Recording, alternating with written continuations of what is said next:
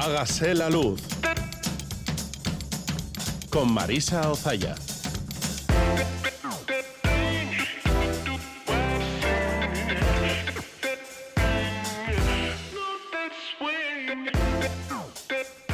Kaixo egunon guztioiz, goizeko zazpiak eta bost minutu dira, son las 7 y 5 minutos de la mañana de este gélido sábado 28 de enero, con los saludos nada gélidos de Asier Aparicio y Joseba Urruela en la realización técnica.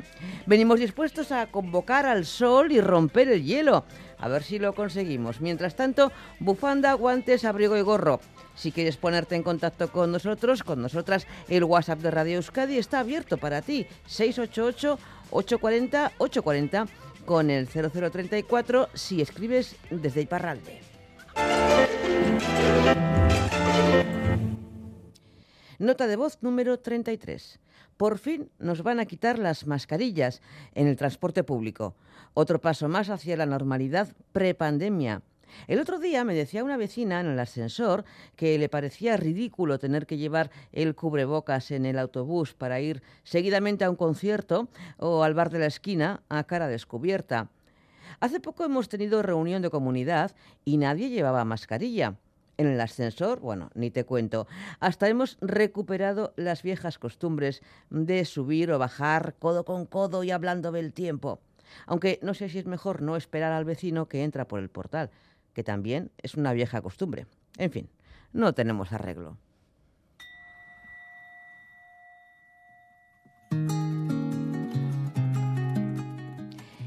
No se pierdan la entrevista con el músico argentino nacido en Alaska, Kevin Johansen, con Roberto Mosso y Cristina Ardanza eh, aquí en Macondo. Johansen el próximo día 3 da un concierto en el Café Anzoquilla de Bilbao. Este es un adelanto. Canción compuesta por Caetano Veloso, Oración al Tiempo. Te voy a hacer un pedido. Tiempo, tiempo, tiempo, tiempo Compositor de destinos, tambor de todos los ritmos. Tiempo, tiempo, tiempo, tiempo. Este acuerdo haré contigo. Tiempo, tiempo, tiempo, tiempo. Y por ser tan inventivo y de parecer continuo. Tiempo, tiempo, tiempo, tiempo de los dioses más bonitos. Tiempo, tiempo, tiempo, tiempo. Y que estés aún más vivo al son de mi estribillo. Tiempo, tiempo, tiempo, tiempo. Escucha lo que te digo. Tiempo, tiempo, tiempo, tiempo.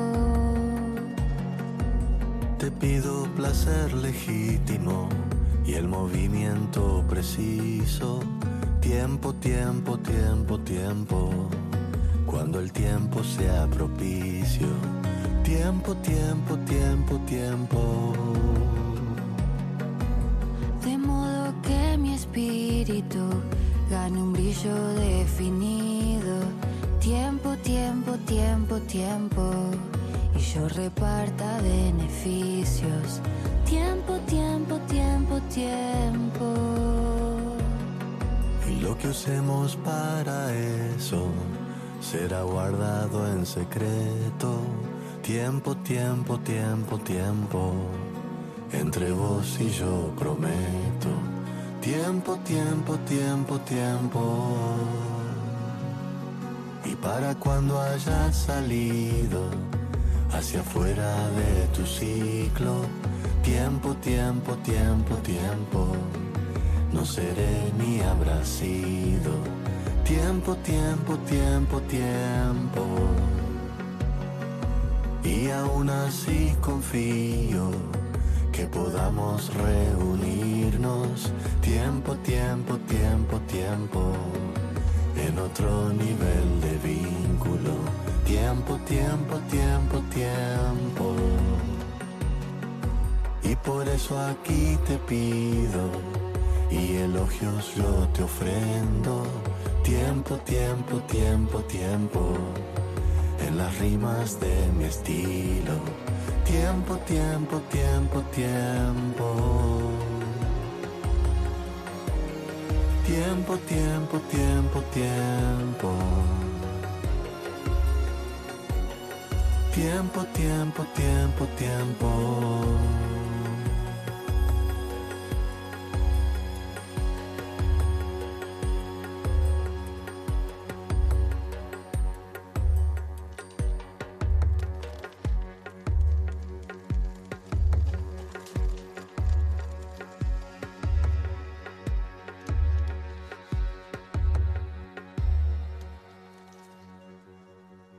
WhatsApp de Radio Euskadi, 688-840-840. Hágase la luz.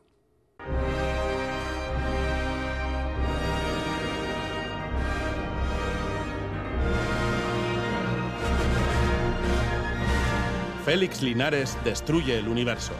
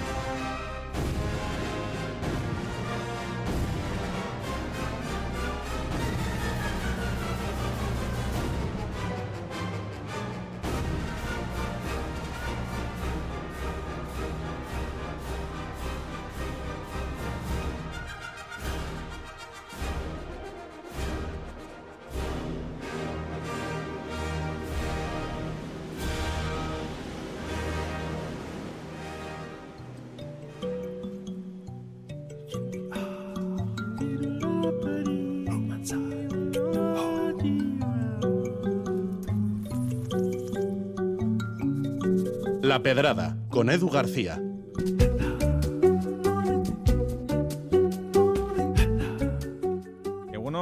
A ver, Marisa, que parece que no tenemos término medio. Ni el Euskadi tropical con el que cerramos el año pasado, ni el ultracongelado de lo que llevamos de, este año nuevo. Digo yo que entre la manga corta y el plumífero habrá un punto intermedio. Que vale que estamos en invierno, pero que tampoco es exactamente necesario que lleva todos los días. En fin, no sé si esta locura con las témporas tiene algo que ver con la que ha sido sin duda la noticia, no noticia científica de la semana. ¿Qué dijo de la semana? Del año.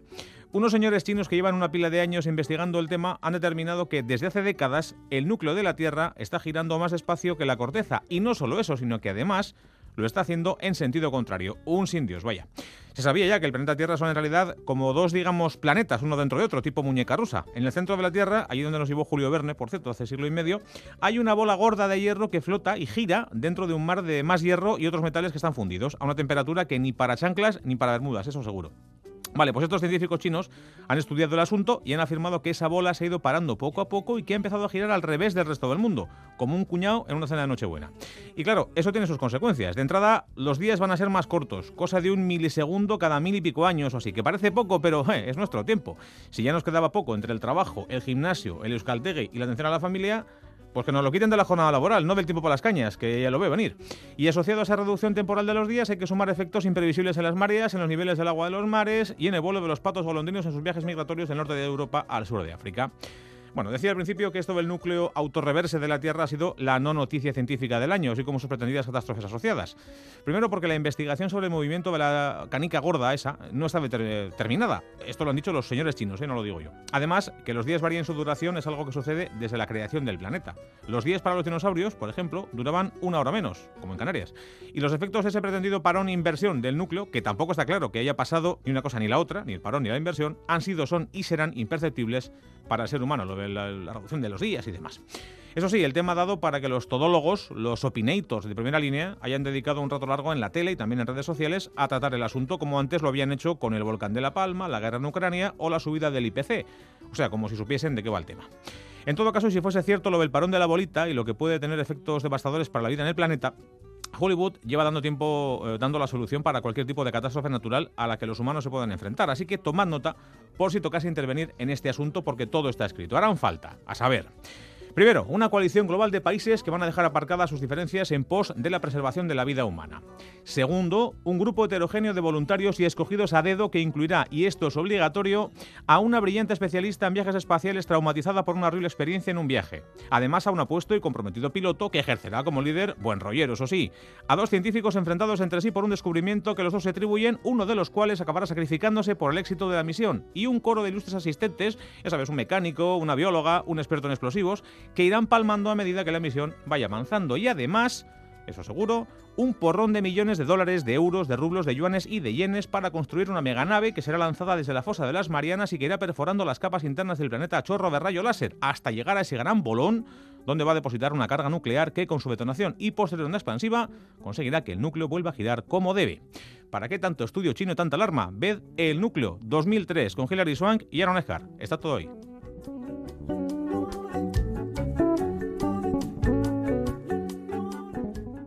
Vaya pedrada. Hágase la luz.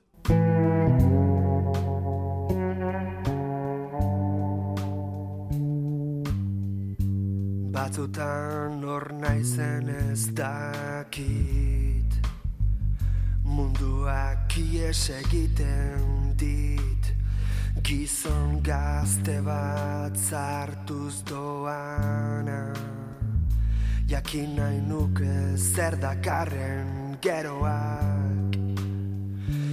Hoy les proponemos charlar al calor de un café humeante y en buena compañía, donde los únicos límites son la educación y el respeto hacia los demás contertulios, donde practicar la escucha activa y expresar nuestras opiniones y reflexiones acerca de los asuntos que nos preocupan como seres humanos.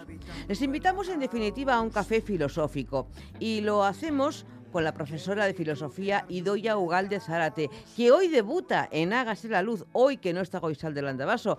Egunon, eta ongi etorri. Es que ricasco. Bueno, ¿qué tal lo llevas? Bien, ¿no? Sí, bien, aquí estamos. En esta tu primera intervención querías hablar de los cafés filosóficos y clubes de lectura. Entonces empecemos por los primeros, ¿vale? ¿Qué es el café filosófico y cuál es su origen? Bueno, pues el café filosófico al final es una, una idea muy sencilla que es básicamente que haya una gente que se junte alrededor de una mesa o sin mesa, ni siquiera hace falta mesa, con un café o con lo que le apetezca y se dedique a charlar durante un par de horas sobre o, o más sobre sobre temas filosóficos que un poco nos conciernen a todas. Mm. Eh, esta, esta diríamos que es la filosofía del café. Eso es, yo creo que al final el- la filosofía del café o lo que sea es un poco pues como cuando quedas con una amiga o un amigo a tomar un café que vas pues con calma a estar a gusto en un sitio, sencillamente es la misma idea, solo que para hablar de temas pues más trascendentales que nos preocupan a todas y que es un espacio en el que el- la clave es esa, eh, hablar con calma, argumentar con calma, siempre obviamente respetando y entonces esa es, esa es la idea. Y yo creo que el, el germen de todo esto que en realidad tiene mucho que ver con la idea de la filosofía desde sus orígenes, que está muy relacionado con, con la conversación, con hablar, con escucharse y con ir aprendiendo con los discursos del resto. Eh, nació hace no tanto tiempo, ¿no? Como tal, ¿no? En 1992, de la mano del profesor eh, Marc Sotet en, en Francia. ¿Tengo Sí. entendido? Sí, el café filosófico como tal, como, como nombre, sí es verdad que tiene bueno, pues esa fecha, ¿no? Pero yo es que es verdad que un poco alejando de las, cronologías así más tal, creo que el café filosófico, la idea del café filosófico como conversación, como lugar de, escucha y de, y de parar para pensar juntas y, y hablar todos juntos, es- está en, la, en el origen de la propia filosofía. Mm. Quizás puedan ser sus antepasados las tertulias literarias que, que había por doquier, ¿no? En cantidad eh, de cafés que recordamos eh, muchas personas. Sí, eso es. Yo un poco por eso quería. Me gustan estos dos temas del café filosófico y los clubes de lectura o los grupos de lectura, bueno, cada cual como, como se organice, porque me parece que son dos, dos espacios un poco parecidos pero distintos en los que al final se, muchas veces acaban hablando de las mismas cosas, pues de cuestiones de la vida que nos preocupan y que al final, bueno, pues que creo que son, son enriquecedoras para todos. eh, ¿qué reglas o qué normas tienen los cafés filosóficos?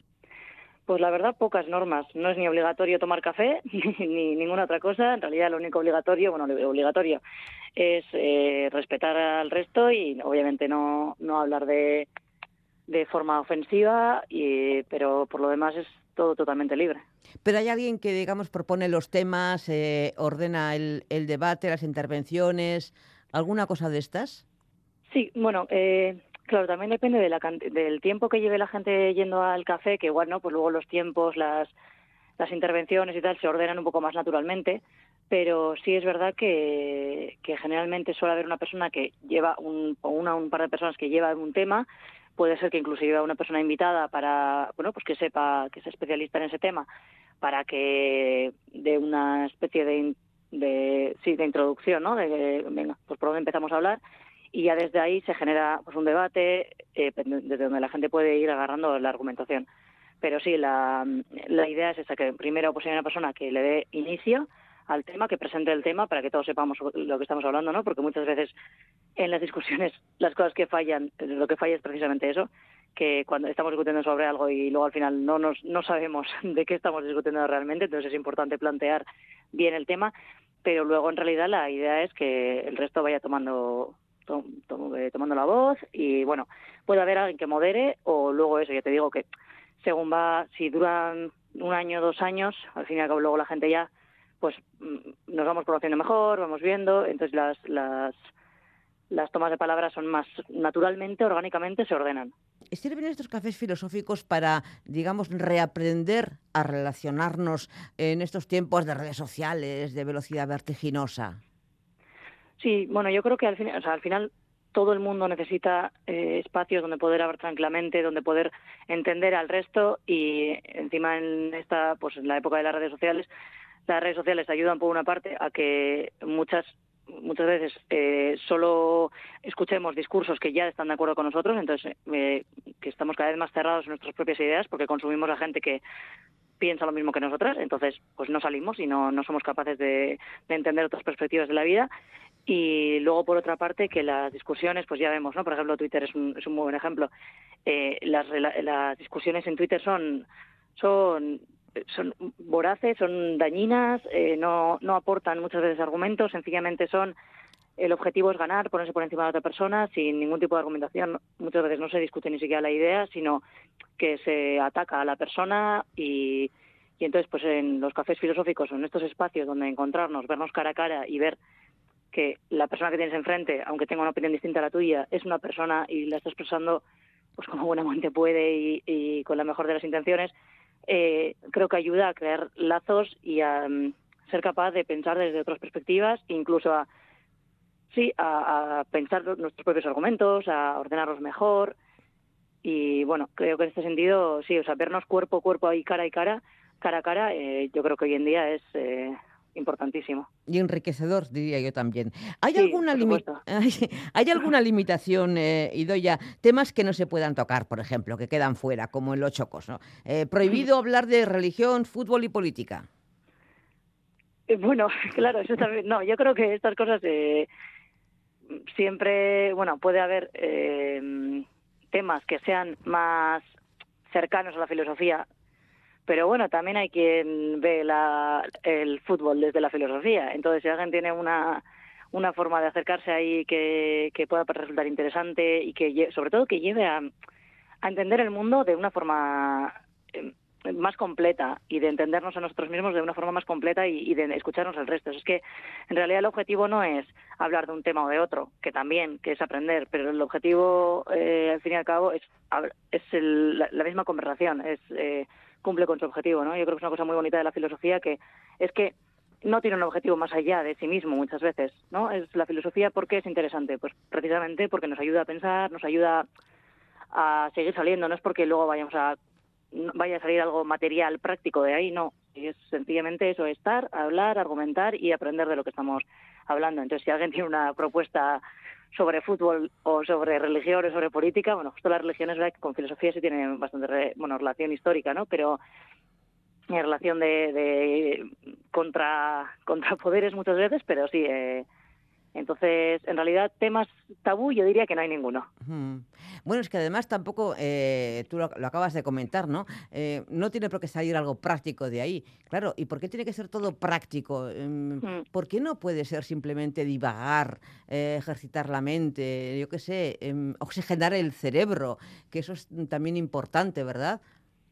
Sí, y, y que sencillamente muchas veces ideas que, bueno, ide- sí, ideas o descubrimientos que nos hacemos, tanto a nosotros mismos como en, en- las personas que nos rodean, vienen de esos momentos en los que no estamos intentando sacar algo práctico, sino que sencillamente, ¿no? Pues estamos eh, sencillamente pensando, solo dándole vueltas a la cabeza un poco sobre un tema que nos interesa, pero sobre el que tampoco queremos llegar muy bien a ningún lado y que se nos preocupa por alguna razón y, y, bueno, pues vamos a pensar de, sobre ello, ¿no? Y así conocemos a las, a nuestras, a las personas de alrededor, a nuestros amigos, a, y así nos conocemos a nosotros mismos y sobre todo así aprendemos también a, a pensar y a ordenar nuestros pensamientos. Mm. Otra forma de compartir cultura e intereses intelectuales son los clubes de lectura. ¿En qué consisten? Pues la verdad es que el, el funcionamiento es puede ser más eh, es más bueno puede ser variado, pero muchas veces también parecido. Alguien que muchas veces es la autora autora eh, presenta presenta el libro del que se va a hablar y después la gente que se supone que se ha leído el libro eh, que no siempre pasa que también bueno se puede ir a un club de lectura Ah, para ver si te va a Se gustar. pueden haber leído la solapa del libro y ya está. ¿no? Exactamente. Igual luego vas al, al grupo de lectura y a la presentación y decides que lo quieres leer porque te parece interesantísimo. Eso sí, probablemente algún spoiler vaya a haber, pero bueno. Eh, y es un poco parecido. Hay una presentación y luego pues preguntas, comentarios, eh, pues sí, dudas, este personaje, tal. Yo por eso creo que es una cosa bastante parecida a la, al café filosófico en algunos temas, porque también es pues empezar hablando de una ¿no? Re- relación, este personaje con su hermana, por ejemplo, cómo se llevaba y tal, y no cómo, cómo vas deshilachando esa, esa relación poco a poco y al final, sin querer, acabas hablando de tu vida, de la vida, de las relaciones entre personas, de la moral, de la familia, entonces salen eh, temas que ya son mucho más, bueno, no sé si más grandes, que son temas de la literatura, pero que también son temas de la filosofía. Entonces, do- creo que se juntan muy bien esos dos, Mm. esos dos espacios ahí. Sí, cualquiera puede participar en ellos, tanto en un club de filosofía como, o sea, en un café filosófico como en un club de lectura. O sea, Sí, tú, sí. o sea, tú apareces por allí un día y te encuentras con un montón de personas eh, reunidas en torno a unos cafés y hablando de, pues no sé, del amor, del sexo, de un, de un libro de la autora que está en ese momento presentando, lo que sea, y tú te puedes unir tranquilamente ahí y no pasa nada. Sí, sí, yo vamos, si tienes, eh, si te pasa, si te interesa, pues es eh, ideal que, que te quedes a escuchar y si quieres participar de ello también. Muchas veces, las primeras veces es verdad que da así, ¿no? Un poco corte participar, porque, bueno, pues eh, hace falta un poquito de, de haber estado en espacios parecidos, pero sí, yo creo que encima las voces nuevas generalmente se agradecen mucho, porque si en un club de lectura ya al final va siempre la misma gente, pues eh, sigue siendo enriquecedor porque te sigues conociendo, pero bueno, que el, el hecho de que aparezcan voces nuevas, perspectivas nuevas, pues siempre enriquece. Y si estás dispuesta a hablar de lo que sea, a escuchar lo que sea y a, y a siempre desde el respeto y siempre desde, por supuesto, o sea, esto es radicalmente democrático. Estos espacios Mm. Además se puede eso leer en grupo en estos en estos eh, clubes de lectura. ¿Qué ventajas aporta esto? El hecho de leer en grupo. Pues yo creo que en el. Bueno, aporta muchas ventajas. Para mí, una de las. eh, bueno, la lectura mm, hoy en día, sobre todo la lectura adulta, ¿no? Porque es una cuestión extraña, pero bueno, la- ya cuando llegamos a cierta edad, no leemos en alto, no los leemos entre nosotros, no, no compartimos tantas veces, a no ser que, ¿no? Que alguien igual te recomienda un libro y habla sobre ello, pero eh, hay menos espacios en los de que compartir la lectura y el hecho de poder, pues no sé, leer en alto, tener una cita apuntada y leértela y comentarla, eh, hace que el texto sea mucho más enriquecedor, que cada una saque cosas mucho más, o sea, te das cuenta de que donde tú has visto una cosa, otra persona ha visto otra, o donde tú no has visto nada, alguien de repente ha sacado ahí una conclusión sobre las- una característica de ese personaje o de ese sitio o de lo que fuere. Entonces, eh, en ese leer en grupo y sobre todo compartir lo leído también implica que la que pues igual depende de las lecturas previas que haya tenido cada uno o de las experiencias vitales entiendes perspectivas de la vida distintas y pues igual una- un personaje al que tú no entendías y que te parece pues un personaje nuevo, igual mezquino, eh, lo acabas entendiendo porque alguien te, lo explica desde otro sitio y no, pero bueno, es que esto lo que ha vivido y tal. Y bueno, creo que es una forma de releer el libro muchas veces. ¿Y cómo sabemos si tenemos cerca un club de lectura? Pues generalmente siempre hay cerca un, un club de lectura. Entonces, eh, las, las estas públicas en los Las bibliotecas en las públicas. bibliotecas públicas, eh, si si una se acerca, hay clubes de lectura por doquier. Y luego, si no, generalmente en los en los en las asociaciones eh, relacionadas con la cultura, eh, con la cultura, con el, claro, también con el idioma, ¿no? Nosotros, por ejemplo, bueno, en Deusto hay una asociación que es Verbaisu, que es, eh, es la asociación de euskera. Eh, hay un club de lectura eh, dentro de Verbaisu, pues porque no, una forma de promover la lengua también es promover la cultura, la literatura de, de en ese idioma. Entonces, bueno, pues para promover el euskera, tal, estamos está en eso y pero yo diría que siempre yendo a las bibliotecas públicas y a cualquier asociación o que tenga relación con la cultura o seguro que alguien sabe sabe decir algo. Mm. ¿Y en el caso de un club filosófico?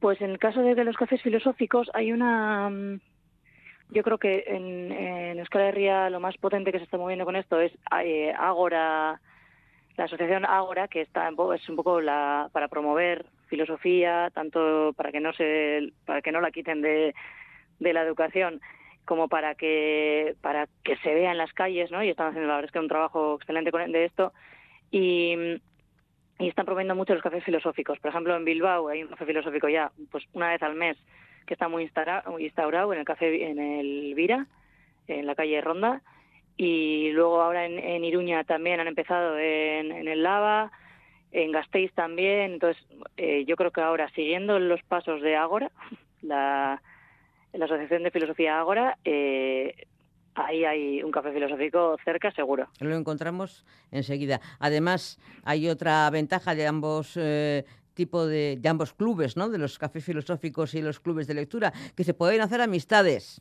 Se puede Claro. socializar, que es muy Sí, sí. importante, que el ser humano somos seres sociales y necesitamos a los otros, a las otras personas, ¿no? Para estar bien, a gusto y en equilibrio con nosotros y nosotras mismas. Em, ¿A que sí? Sí, sobre todo con gente muy distinta a nosotros, porque Claro. claro, eh, no es gente que no que yo que la vida porque se nos ha llevado a ellos, sino que gente que te encuentras que ahí va, pues tiene intereses parecidos, pero que pues igual no como tú pensabas o y eso la verdad es que es muy interesante. Entonces, conocer a gente también de distintas edades, porque es verdad que en los en algunos de eh, clubes de lectura y cafés filosóficos hay gente muy joven y gente muy mayor, entonces es muy bonito ver cómo qué intergeneracional es el, el público y, ahí se puede se puede ver, se puede escuchar eh, a gente hablar desde sus experiencias, desde su visión de vida, desde sus argumentos y eso la verdad es que es precioso. Y muy enriquecedor. Idoia Sí. Ugalde, filósofa y profesora de filosofía. Es que ricasco eta ondo izan. Mila esker, Agur, agur. mila esker, agur, bai. Hágase la luz. Mañana sol. Mañana sol. Y buen tiempo. La predicción en Hágase la Luz. Según Euskalmet, este sábado iniciamos el fin de semana con temperaturas plenamente invernales. Seguirán produciéndose chubascos que van a afectar especialmente a la vertiente cantábrica y a la mitad oeste. La cota de nieve se situará entre los 400 y 600 metros. El viento continuará soplando del norte con rachas fuertes en el litoral y áreas de montaña y cierzo intenso en el Valle del Ebro. Las temperaturas máximas se quedarán entre los 2 y los 7 grados en todo el territorio con heladas en el interior. Las temperaturas en nuestras capitales reflejan, bueno, pues lo antedicho. La máxima la marcan los termómetros de Bilbao con 6 grados, le siguen los 4 grados de Bayona y Donostia Austria 3 grados en Maule Lextarre y 2 grados de temperatura tan solo en Gasteiz, Iruña y Donebane Garasi. En otras ciudades, en Barcelona 4 grados de temperatura, en Madrid amanecen con 1, en Rotterdam 2, Viena y Bolzano mm, un grado bajo cero, París 4 grados, Londres también 4 y Frankfurt 2 grados de temperatura. La nieve, la Rabelagua, está abierta a casi 17 kilómetros de pistas y entre 40 y 150 centímetros de nieve polvo. Previsión de que continúe nevando hoy. En Irati Abodi también está abierta a 38 kilómetros para practicar esquí de fondo. Nieve, polvo, temperatura prevista 8 bajo cero a 3 bajo cero. En Aret, San Martín Goarría, eh, también abierta con entre 80 y 170 mm, centímetros de nieve fresca eh, y 21 kilómetros esquiables con 24 eh, pistas abiertas. Temperatura mínima de 9 bajo cero y máxima de 6 bajo cero. El Gobierno de Navarra recomienda circular con precaución por la red de carreteras de la comunidad foral ante la posibilidad de nevadas por encima de 500 metros en la mitad norte. Em, y completamos previsión con el estado de la mar y pronóstico para hoy. Para ello conectamos con Salvamento Marítimo que se encuentra en la Galea Guecho. Nos atiende el controlador de guardia, Óscar. Egunon. Egunon. Bueno, previsión para hoy. Para hoy en, en las aguas costeras de Vizcaya y Guipúzcoa tenemos viento del norte o noreste 4 o 5. El estado de la mar será marejada o fuerte marejada, con lluvia y localmente aguaceros. La visibilidad será temporalmente regular debido a los aguaceros. En cuanto a las mareas, tenemos en Bilbao la primera pleamar será a las 9.25, la primera baja mar a las 15.33 y la segunda pleamar a las 21.56. El coeficiente de mareas es 51, que es un coeficiente medio. Días desapacibles y van a salir a la mar, precaución Sí, precaución, desde luego. Bueno, pues buena guardia. Hasta luego. A... Agur, agur.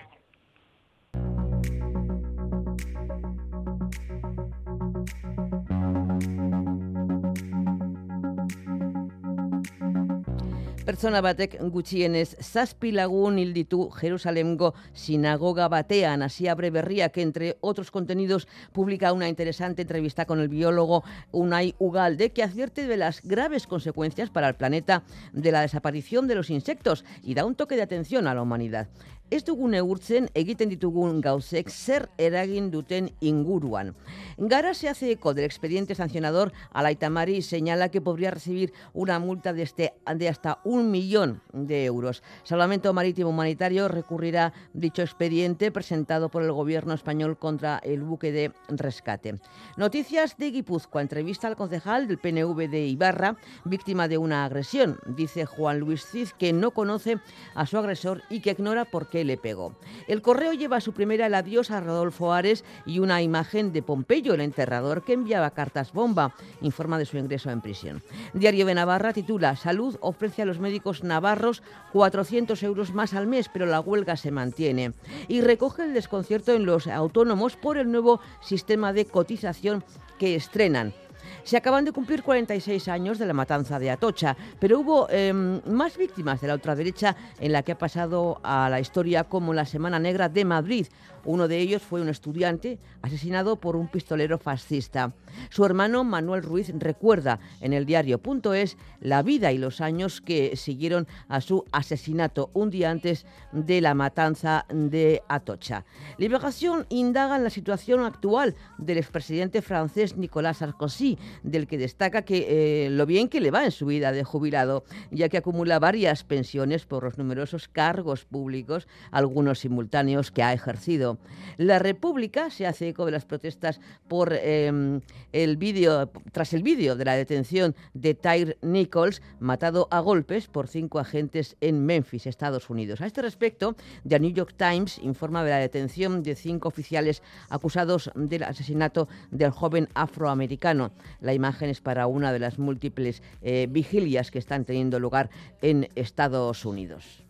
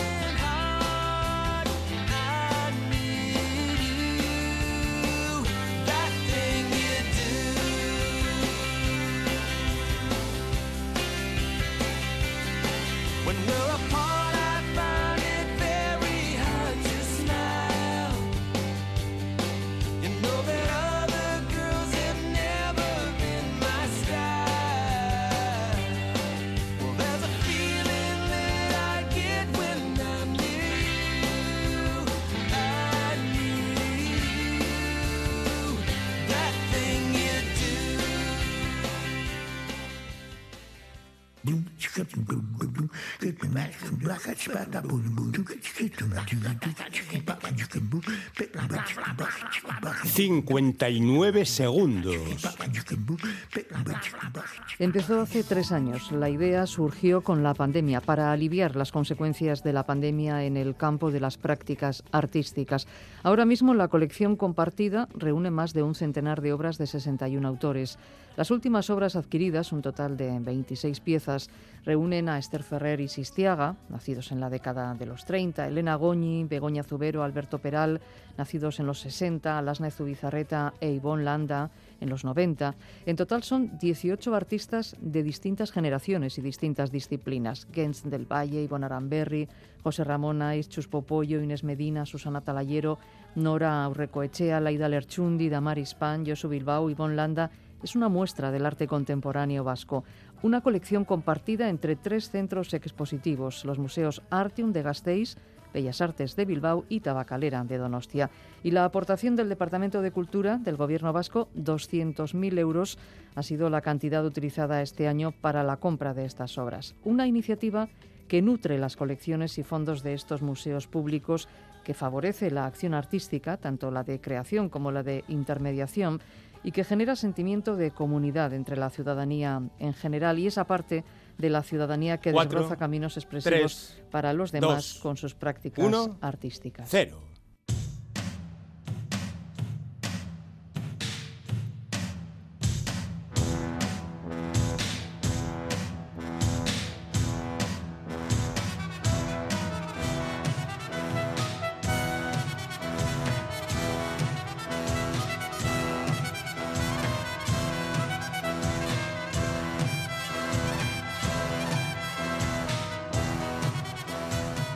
Una cita con la historia, con mayúsculas o minúsculas, da igual. En todo caso, con esa historia que no nos han contado, nos han contado poco, nos han contado mal, vaya usted a saber.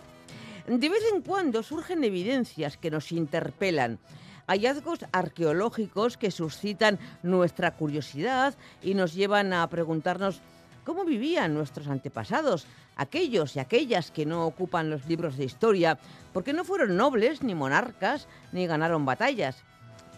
Aquellas y aquellos que bastante tenían con sobrevivir. Hoy nos detenemos en uno de estos últimos descubrimientos que ha puesto patas arriba lo que suponíamos de nuestros ancestros, los primitivos vascos o vascones. Y como aquí estamos con la cosa de excavar en nuestra historia y más allá, ¿quién mejor que Fermín Armendáriz Yoldi? Es profesor de historia jubilado que pasó del seminario a la Universidad de Lovaina y de ahí a Japón para volver a Iruña y dar clases en un instituto. ¡Qué ajetreo! Ahora, en lugar de mirar obras, se dedica a cuidar de su jardín japonés y a cuscusear por la historia que está hecha de historias. Don Fermín, Fermín Jauná, ya tenía yo ganas de conocerle, había oído hablar mucho de usted y la culpa es de Goizal del Andabaso, ¿eh? que ha tenido el buen ojo de ficharle. Egunon. Egunon, egunon, Marisa hacer modo. Hondo, bueno, hondo. Pues, pues chica, no sé, no sé si si Goizalde, pues no sé si anduvo fina ahí, es, es una alianta, ¿eh? no sé si tuvo buen ojo o, bueno, o la temeridad de poner a un, a un viejo cascarrabias aquí a contar eh, chascarrillos históricos, ¿eh? a cuscusear. Nosotros también decimos así. Me encanta el verbo, cuscusear. Sí, Cuscusea sí, tú, y es- el que cuscusea es, es cuscusero. Sí, sí. Así que tú dirás a qué le pegamos. Pues vamos a tumba abierta, porque eh, sé que usted, por lo que me ha hecho saber, está muy interesado en hablar de la celebrada mano de Irulegui. Y, y yo también, y yo también, ¿eh? ¿Qué ha supuesto para usted este descubrimiento? Pues que pues, a mí para empezar me ha hecho una ilusión terrible todo esto que han encontrado en Irulegui. Bueno, bueno, lo que han encontrado, cómo lo han hecho además y lo que se ha encontrado, claro. Es que estos de la Sociedad de Ciencias Aranzadí no, no son una cuadrilla de aficionados, ¿eh? Bueno, los que han hecho un trabajo con un gusto, con un mimo, un, un celo benedictino. Y luego, pues, que han encontrado, que han encontrado un pueblo, joder, un pueblo, pues, grande, ¿no? A los cánones de la época, con sus casas, con sus defensas. Y chica, pues, a, a mí así a título personal a mí me confirma lo que ya sospechábamos, ¿no? Pues lo que la lógica nos decía, pues han excavado dos casas, han encontrado restos, pues los más viejos, según he leído, tres mil años tienen, o sea, si tiran para abajo, tres mil años hacia lo profundo, y lo más reciente, pues unos dos mil, y entonces estamos hablando pues de, mil años de, de habitación ahí quitando eso es el, el, castillo que está en la parte de arriba, cosa que ya se sabía, que es donde tienen que estar los castillos, por cierto, en la parte de arriba. Y, y yo, pues, pues yo estoy muy contento porque, joder, pues, tan cerca de Pamplona, bueno, es que se ve, se ve toda la cuenca de Iruñerría desde la cima si te giras al, al noreste se ve así en, el día en un día nada que esté un poco claro se ven todos los Pirineos con Auñamendi presente a sus 2.500 metros claro, pues es que cómo no iban a poner un castillo justo ahí en una cima a mil metros donde se ve todo. Lo que se han encontrado para que te hagas una idea es eh, por ejemplo al lado de una de las dos casas era pegadico a la pared, han encontrado un enterramiento de, un, de una criatura, de un, de, un, de un, prácticamente de un bebé, y justo pegado a la pared y fuera de la casa, lo, cual nos hace pensar que estaba justo debajo de lo que sería el alero, la techumbre de la casa, cosa o práctica que se ha llevado a cabo hasta, hasta el siglo XIX bien entradico. Es decir, la, los, los críos que por lo que fuera morían lamentablemente antes de ser bautizados y tal, había costumbre de enterrarlos justo ahí, pegados a la casa, porque la casa no se acaba en la pared, se acaba donde marca el alero, ¿no? Entonces estamos hablando de, una, de un poblado mediano tirando a majo. Y claro, y muy, muy, muy, muy fortificado, hasta el punto de que los romanos, que son los que acaban con este poblado, lo atacan y no lo atacan frontalmente, pues porque no se puede, de lo bien fortificado que está, y lo arrasan sorteando las murallas estas y les echan de todo. Luego ya, si quieres, ya te contaré cómo, cómo pasó eso. Pero a lo que iba, en el año, nos vamos a poner, hace dos mil años, hace dos mil y muchos años, los garbanzos, como te decía, estaban muy peleados en estos lares y posiblemente en toda Europa. Se están encontrando incluso fosas comunes de la edad del hierro. Eh, aquí, en este continente, hubo, hubo tortas y, y muy mal dadas. Y la gente lo que hizo, los pueblos lo que hicieron fue fortificarse yo me imagino una sociedad así un poco pirata, ¿no? Que el que puede más joroba al que puede menos. Y estaba todo el mundo como muy, muy guardado de los peligros de fuera. Eh, eh, me acaba de mencionar usted eh, los, los, romanos que arrasaron con, con todo, que ah, entraron hasta aquí. ¿Cómo acabó este poblado entonces con la, con la invasión romana? Hoy pues acabó como el Rosario la Aurora, los pobres, sí, sí. Pues, pues fue los romanos, a ver, no, no quiero yo ahora malmeter contra los romanos, ¿eh? O sea, los romanos, ahora nos acordamos pues de lo bueno y de lo bonito. voy a hacer ahora cómo era esta película de los Monty Python. La, vida de Brian. La vida de Brian. ¿Qué han hecho los romanos por nosotros? bueno, aparte del acueducto, la educación. Eso, y, las termas. y las termas. bueno, pero aparte de la educación y las termas y el acueducto, ¿qué más han hecho los romanos? Bueno, pues los romanos hicieron toda esa retaila de cosas que dicen en la película, es verdad. Y las hicieron, en muchos casos, después de haber eh, pasado como una auténtica pisonadora por todo aquel que les puso un poquito de dificultad. Pero claro, vamos a ver, los romanos son, yo me los imagino, o la situación que se encuentra en ellos, por hablar de otra película que a mí me gusta mucho también, la de este El último moicano.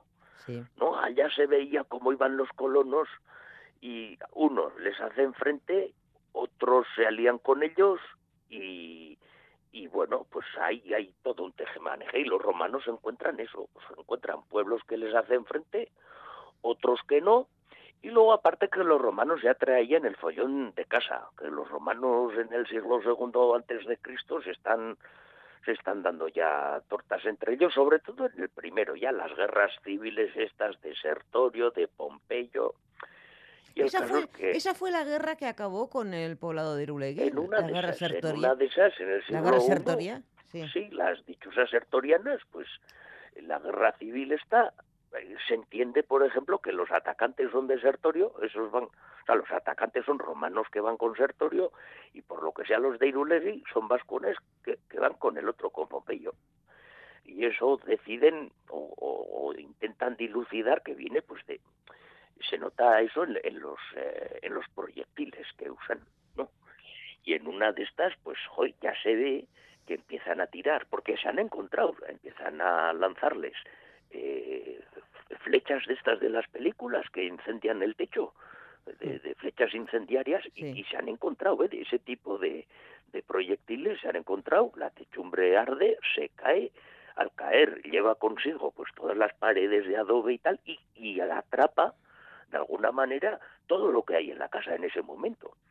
Y eso no lo hacen tirando primero las las las murallas. O sea ya tiran por encima de las murallas desmoralizando a los de dentro. Se ha encontrado también un proyectil de de escorpio que le llaman. Eso es como una ballesta grande grande grande. Sí. como estas de no sé cómo decirte, es un, un arco enorme. Y hay un proyectil, una punta de flecha así bastante importante que tiene la punta doblada, lo cual quiere decir que impactó contra una piedra con tal virulencia que, que, que la dobló, ¿no? Y se, han encontrado, se ha encontrado una espada, por ejemplo. Ahí, ahí te sale una película, mira, han encontrado un gladio, creo que romano, pero la funda de la espada no es, no es romana y estaba como enterrada, como guardada dentro de una casa o al lado de una casa, como si alguien la hubiera puesto allí y no le hubiese dado tiempo a usarla en la defensa, ¿no? Sí. Y ahí te sale una película. ¿Tú- tú ¿Cómo habrían sacado esa espada? ¿Se la habrían guindado igual a un romano o le habrían dado un leñazo entre dos amigos y uno se quedó la espada y el otro la vaina? Ay, ay, a mí es- me hace ilusión ver eso en una película o en una novela, chica.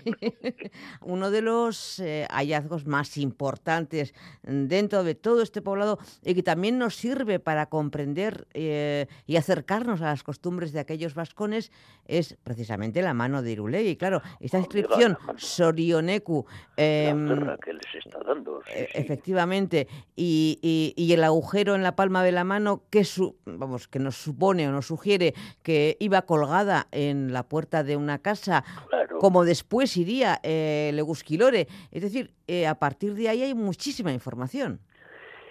Ahí hay información veraz porque la arqueología no engaña nunca. Lo que está, está. Lo, lo que lo que uno se encuentra es. Y, y la, mano ha aparecido. Y, y a cualquiera le viene a la mente, pues como has dicho tú, Marisa, el Legusquilore dichoso, que es una cosa pagana, pero bueno, se sigue haciendo a día de hoy o no sé, las manos estas de Fátima que, que en, en- otros pueblos, en otros lares se siguen poniendo, a mí me recuerda al, al San Miguel de Aralar, que era una chapica que tenían en casa, en casa mis padres tenían una en la puerta una chapa, bueno, era en la casa de la abuela, de hecho, y Miquel Gurea zaindu Euskal Herria, eh, no, pues una especie pues como de, amol- de amuleto, de o de Un anuncio, talismán. o, o un, gui- o un onguieturri, me da igual. de O un onguietorri, que también es un, de alguna manera un talismán, ¿no? Que nos eh, protege de los malos espíritus o de los... eh, Eso ya es interpretación. Bueno, sí, quiero decir, Y- que lo si malo de fuera no entre en nuestra eso, casa, ¿no? Un Eh, poquito de derecho también ya Ah. tenemos a pensar, porque son interpretaciones y la interpretación, hombre, tiene que ser lo más científica posible, pero ahí sí se ve un, un- un hilo conductor, ¿no? Lo que pasa es que la mano tiene un texto, que en el texto pone, pues, eh, pone lo de Sorioneku, que eso, es evidente que pone, Sorioneku, me lo he apuntado porque se, se las trae. Sorioneku tiene que ver que rictatere o tirtan esakarri erraukon, o algo así. Y claro, pues es que no es solo una palabra, es que esto es toda una frase, esto, a ver si va a ser, eh, pues, uh, como dices tú, un conjuro o un, o un homenaje, o una bienvenida, o un recuerdo, o una acuérdate de no sé qué. Y es euskera, no es euskera, mira, me tienen frito. Últimamente hay algunos que... ah, Yo, sí que te voy a hacer una confesión. A ver, venga. y no Estoy nadie. expectante. Mira, a mí nunca me han dicho en la carrera, fíjate, yo estuve estudiando cinco años, luego un poquito de especialidad, empecé una tesis que no acabé, bueno, allá, ahí anduve. Total, que fíjate, si he estudiado, he metido horas, he leído, hoy te puedes creer que en qué pocos sitios se dice restos de un pueblo vascón o, o miliario vascón, o, oye, los vascones. ¿dónde están? Siempre son no, esto es prerromano, ah, prerromano, no, o celtíbero, eh, o, o, o ibero, o si no, luego ya es musulmán, o, o si no, un poco antes, pues de los pueblos germanos, o visigodo, o de los omeyas, o de... Oye, joder, ¿y los vascos qué pasa? Que no dejan restos, no, no, no, no cascan nunca. Yo pensé en un momento, pues lo mismo son inmortales. Los vascones nunca hablaban de, restos vascones, ¿no? Y, pues ha venido la ciencia, la arqueología, pues a, da- a darnos esta pequeña ilusión. Y a mí, pues antes de, antes de, de ir a, a un sitio mejor o peor, vete a saber a dónde, pues me ha hecho mucha ilusión tener esta noticia. Sí. Y además que la palabra descifrada sea Sorioneku. Qué bonito. Es bonito, sí, sí, Es se bonito. parece mucho a Zorioneco. Yo Zorioneku. no sé si es eh, Zorioneco y Sorionecu lo mismo, porque claro, en 2000 años, fíjate si cambian los idiomas. Bueno, mm, pensemos que algo tienen que Vamos ver, a por lo menos, y que sea como una bienvenida eh, a quien Oh, va a visitar a, mí la- esas- a esas tiene mosca personas. La parte, la parte, Marisa Barcatu, la parte del final, que dice Eshakarri Eraucon. Ese Eshakarri, chica, no sé. Yo será algo de echera, ecarri, no sé, ¿eh? digo porque algún verbo también tiene que haber. Mm. Y, chica, pues el, algunos le llaman vascón, no le llaman euskera ni proteeuskera. Han empezado a hablar de lenguas eh, mm, eh, mm, vascónicas, como si fuese, como si fuese, hubiese muchas. Vale, pues que le llamen como quieran. Mira, tú y yo ahora mismo somos dos vascos que estamos hablando en latín. Sí, Esto es curioso, en latín de, de ahora, de, de cómo ha cambiado el latín. latín Y evolucionado. del latín Sí. de Julio César ahora, pues ha habido un cambio, claro que sí, que es el mismo que le podemos presuponer al euskera. Fermín Ar- Armendáriz Yoldi, profesor jubilado de historia, le dejamos con su, con su jardín, con sus libros, pero no se nos vaya muy lejos, ¿eh? que tenemos que seguir, como decíamos, cuscucheando en nuestro pasado colectivo. Ondo Isan, Osongi, es que ricasco, Marisa Baja. agur. agur. Nos vamos, será hasta mañana para volver a encender el día. Le dejamos, les dejamos con Lier Puente al frente de todo el equipazo de crónica de Euskadi fin de semana, pero antes un verso de Neritz Zabaleta y lo último de Megan Trainor, Made Your Look. Haupa piper zer moduz